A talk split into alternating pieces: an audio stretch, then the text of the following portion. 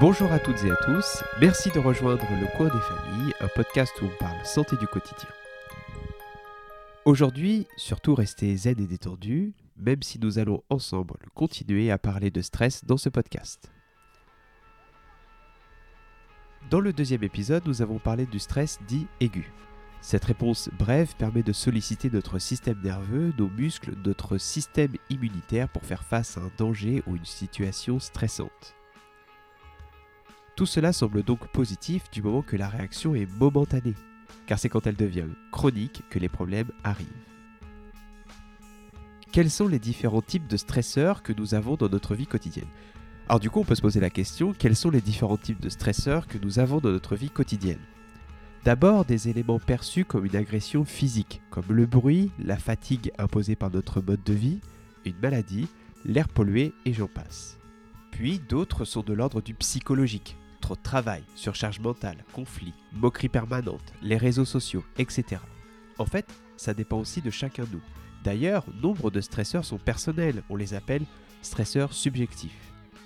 Prenez l'exemple des araignées. À mes yeux, elles sont inoffensives, alors que pour d'autres, elles sont une vraie source d'angoisse et de stress.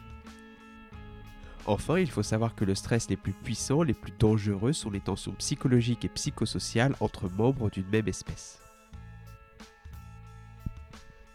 Du coup, vous voyez bien que se confronter à une bête féroce, éviter une voiture ou être dans un manège à sensations, ça ne dure qu'un temps. Alors que lorsqu'il est difficile d'éliminer des éléments récurrents stressants de notre vie, c'est là ce qu'on appelle le stress chronique. Et ça touche beaucoup, beaucoup, beaucoup de personnes, et pour cause, je vous donne quelques chiffres clés.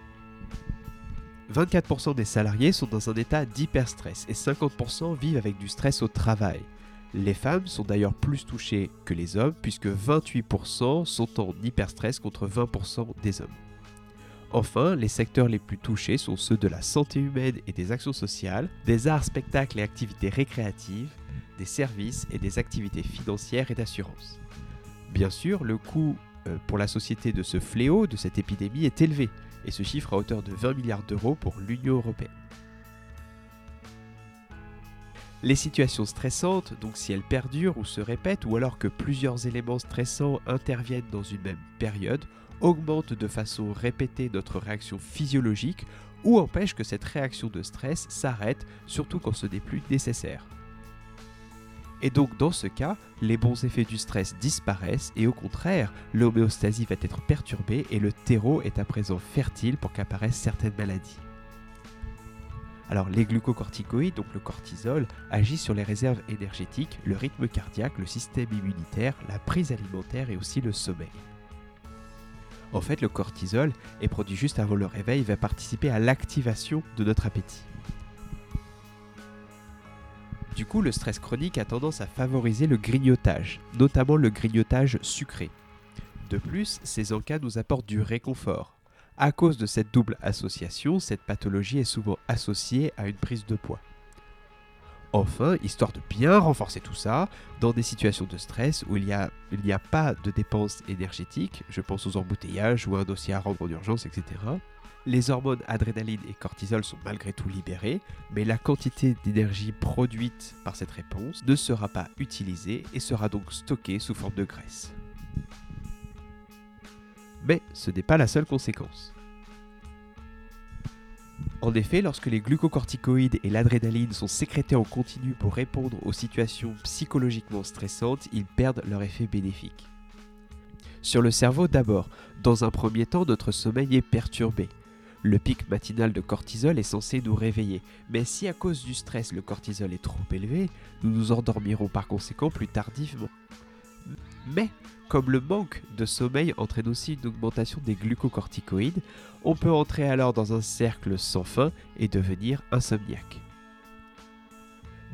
De plus, des expériences menées chez des rongeurs ont indiqué que l'état de stress chronique entraîne une diminution de fonctionnement, voire même la mort de certains d'entre eux, des neurones de l'hippocampe, une zone essentielle à l'apprentissage, la mémoire et la gestion des émotions. Enfin, les scientifiques ont également relevé qu'une exposition au stress avant ou immédiatement après la naissance diminue le nombre de neurones et la taille du cerveau et avec des conséquences irréversibles sur les capacités de l'enfant à réagir au stress.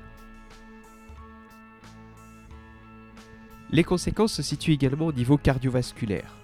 De par leurs propriétés évoquées dans l'épisode précédent, l'augmentation combinée d'adrénaline et de cortisol peut être à l'origine d'une hypertension et ou d'athérosclérose, qui est une maladie correspondant à l'épaississement des artères limitant le flux sanguin et augmentant de facto le risque d'infarctus. Enfin, le système immunitaire est aussi sensible aux hormones circulantes du stress. Bien que les sécrétions transitoires associées au stress aigu améliorent l'immunité, l'exposition prolongée aux glucocorticoïdes, en réponse au stress chronique, entraîne une inhibition continue du système immunitaire et affaiblit nos défenses contre les agents pathogènes. Alors, même si la communauté scientifique ne fait pas état d'un consensus autour de cette question, ces effets pourraient avoir un impact direct sur le cancer. Je vais donc continuer cette petite partie en employant le conditionnel. Mais il n'est en revanche pas déraisonnable de penser qu'un système immunitaire moins efficace nous empêcherait donc de moins bien lutter contre des cellules tumorales qui apparaîtraient. Aussi, une étude chinoise récemment publiée a indiqué que l'adrénaline jouerait un rôle dans la croissance du cancer et sur la capacité des cellules cancéreuses à se multiplier et à envahir le corps, donc à générer des métastases. Cependant, rien n'indique que le stress est à l'origine de l'apparition de ces cellules. Et c'est très difficile à déterminer, d'autant plus que le stress provoque euh, une prise de poids et aussi peut augmenter la consommation d'alcool et de tabac. Les trois sont des facteurs reconnus pour être associés à l'apparition de certains cancers. Donc vous voyez, le stress chronique a malheureusement des effets négatifs aussi bien à court qu'à long terme. Par ailleurs, et je vais terminer là-dessus, même si on ne peut pas éliminer les éléments stressants, je pense au bruit, aux réunions, au travail, etc., la question est de savoir est-ce qu'il y a des habitudes à prendre qui nous permettraient de réduire la réponse au stress. Alors certes, le grignotage, la consommation de tabac et d'alcool atténueront certes pendant un temps très très court les effets du stress, mais ils sont absolument à éviter étant donné les répercussions sur la santé et les dépendances qu'ils entraînent. En revanche, les activités sociales, ne pas s'isoler, discuter avec des proches, des amis ou encore la pratique de la sophrologie permettent de mieux gérer les situations stressantes et aussi de voir les choses sous un meilleur jour. Enfin, la pratique d'activités physiques permet de se focaliser sur autre chose plutôt que sur euh, ses soucis, euh, ce travail, la vie quotidienne, etc. En plus, l'activité physique permet la production d'endorphines qui vont exercer les effets inverses produits par l'adrénaline et ou le cortisol. Par exemple, pour le cerveau, le sport stimule la production de différentes molécules qui favorisent la production de nouveaux neurones, leur croissance, leur fonctionnement et leur connexion entre eux.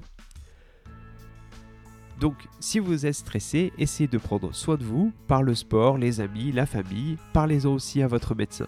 Et enfin, n'hésitez surtout pas à faire un break, voire un voyage, ça vous fera du bien, c'est certain.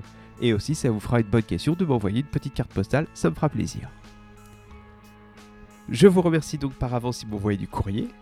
Et aussi, si vous avez aimé ce podcast, n'hésitez pas à nous mettre 5 étoiles.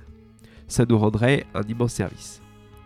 Quant à moi, je vous donne rendez-vous très vite pour un prochain épisode. Je vous parlerai de stress particulièrement fort, à savoir le trouble du stress post-traumatique et de ce qu'on appelle le burn-out.